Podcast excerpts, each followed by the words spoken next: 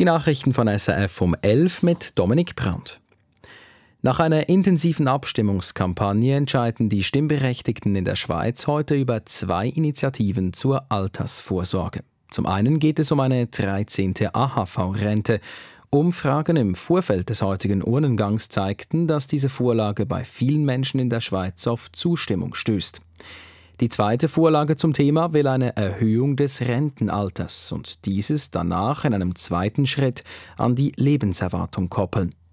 Außerdem finden in mehreren Kantonen Wahlen statt und es wird über 22 Sachvorlagen entschieden, so beispielsweise in Zürich über eine Pistenverlängerung am Flughafen, im Wallis über eine neue Kantonsverfassung oder in Genf darüber, wie viele Unterschriften für eine Initiative nötig sind.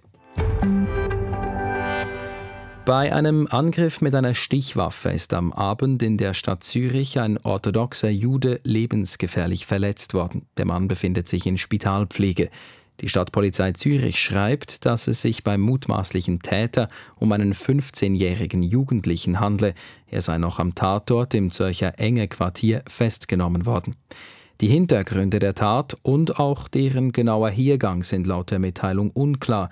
Die Ermittlungen seien eingeleitet worden und man schließe explizit auch die Möglichkeit eines antisemitischen Verbrechens nicht aus.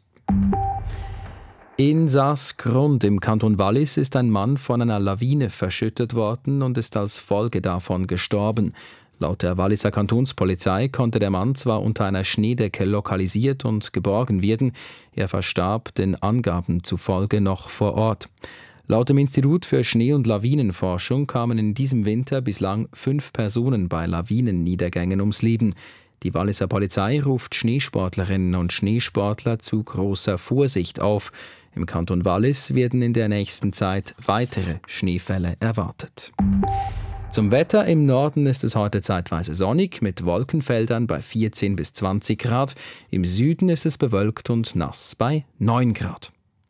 Das waren Nachrichten von Radio SRF, verantwortlich Patrick Seiler.